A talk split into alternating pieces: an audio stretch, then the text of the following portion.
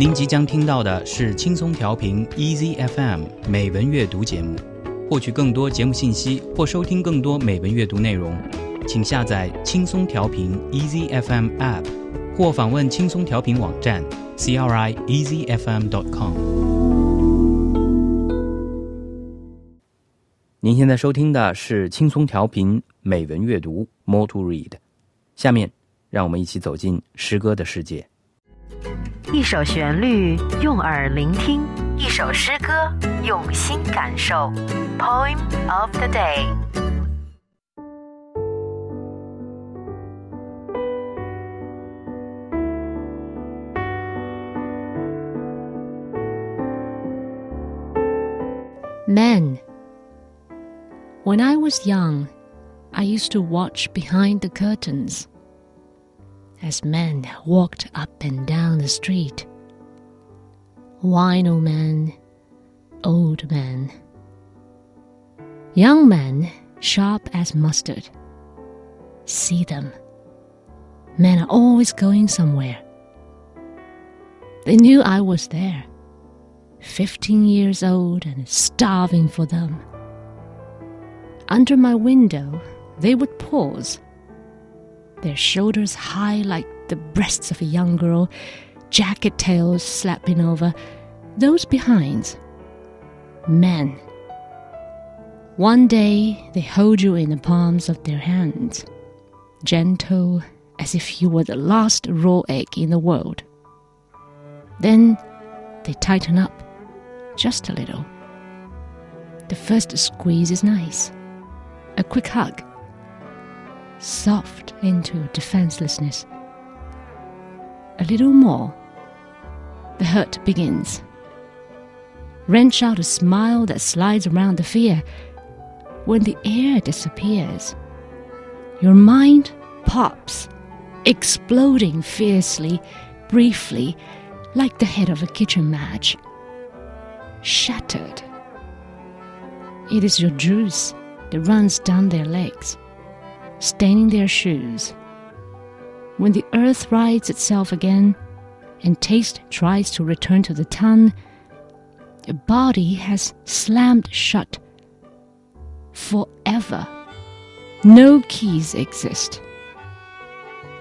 Then the window draws full upon your mind.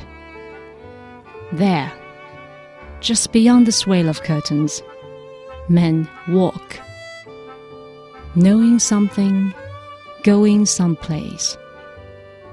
But this time, I would simply stand and watch. Maybe.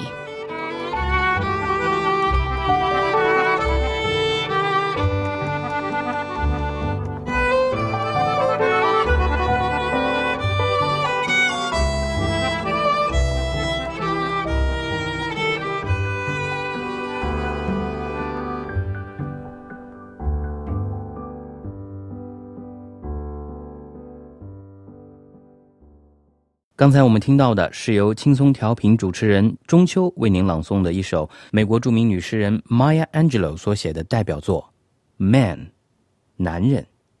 Maya Angelou was born on April the 4th, 1928, and died on May the 28th, 2014. She was an American author, poet, and civil rights activist. She published seven autobiographies, three books of essays, and several books of poetry and was credited with a list of plays, movies, and television shows spanning over 50 years. She received dozens of awards and more than 50 honorary degrees. Angelou is best known for her series of seven autobiographies, which focus on her childhood and early adult experiences.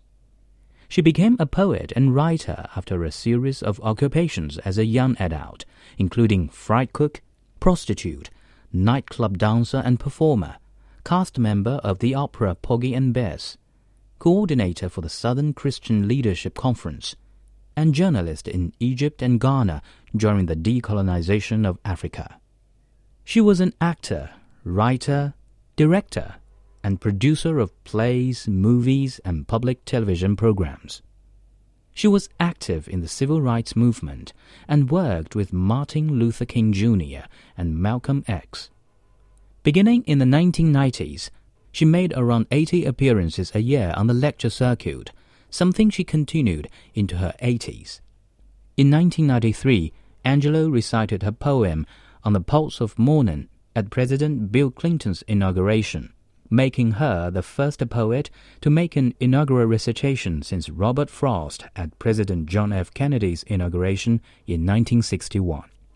With the publication of I Know Why the Caged Bird Sings, Angelou publicly discussed aspects of her personal life. She was respected as a spokesperson for black people and women, and her works have been considered a defense of black culture. Attempts have been made to ban her books from some U.S. libraries, but her works are widely used in schools and universities worldwide. 玛雅·安吉罗，一九二八年四月四日出生于美国密苏里州的圣路易斯市。他是美国著名的黑人作家、诗人、剧作家、编辑、演员、导演和教师。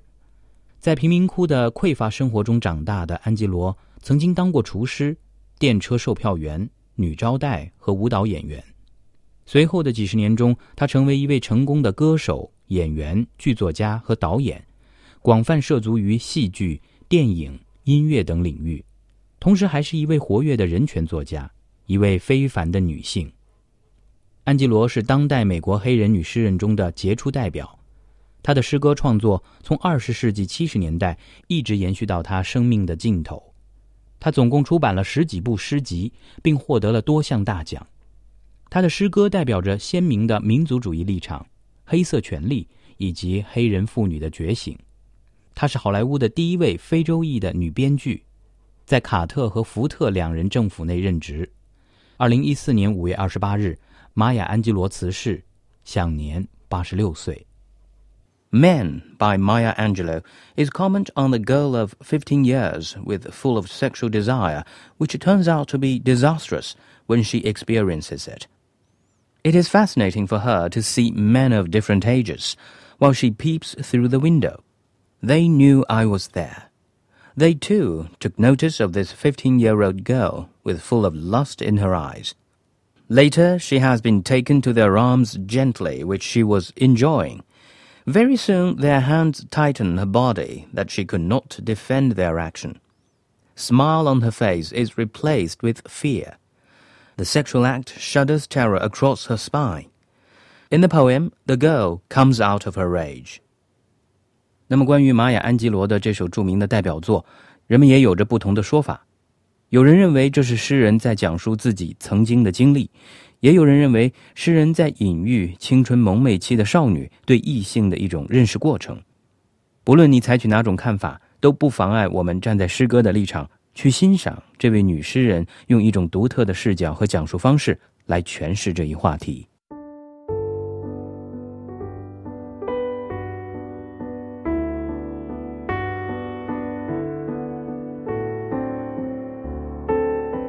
Men When I was young, I used to watch behind the curtains as men walked up and down the street.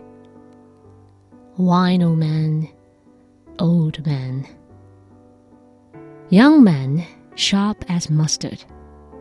See them. Men are always going somewhere. They knew I was there, 15 years old and starving for them. Under my window, they would pause, their shoulders high like the breasts of a young girl, jacket tails slapping over, those behind. Men. One day they hold you in the palms of their hands, gentle as if you were the last raw egg in the world. Then they tighten up just a little. The first squeeze is nice a quick hug, soft into defenselessness. A little more, the hurt begins. Wrench out a smile that slides around the fear. When the air disappears, your mind pops, exploding fiercely, briefly, like the head of a kitchen match. Shattered it is your juice that runs down their legs, staining their shoes. When the earth rights itself again, and taste tries to return to the tongue, your body has slammed shut forever. No keys exist. Then the window draws full upon your mind. There, just beyond the swale of curtains, men walk, knowing something, going someplace. But this time, I will simply stand and watch. Maybe.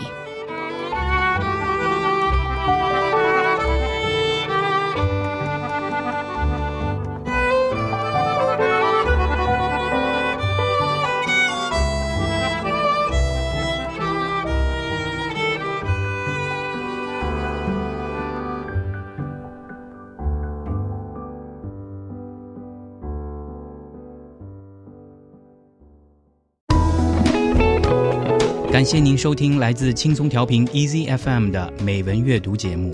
您可以下载轻松调频 Easy FM App，或访问轻松调频网站 crieasyfm.com 收听更多轻松调频精彩节目。您也可以关注轻松调频官方微博和微信，了解轻松调频动态，参与轻松调频活动。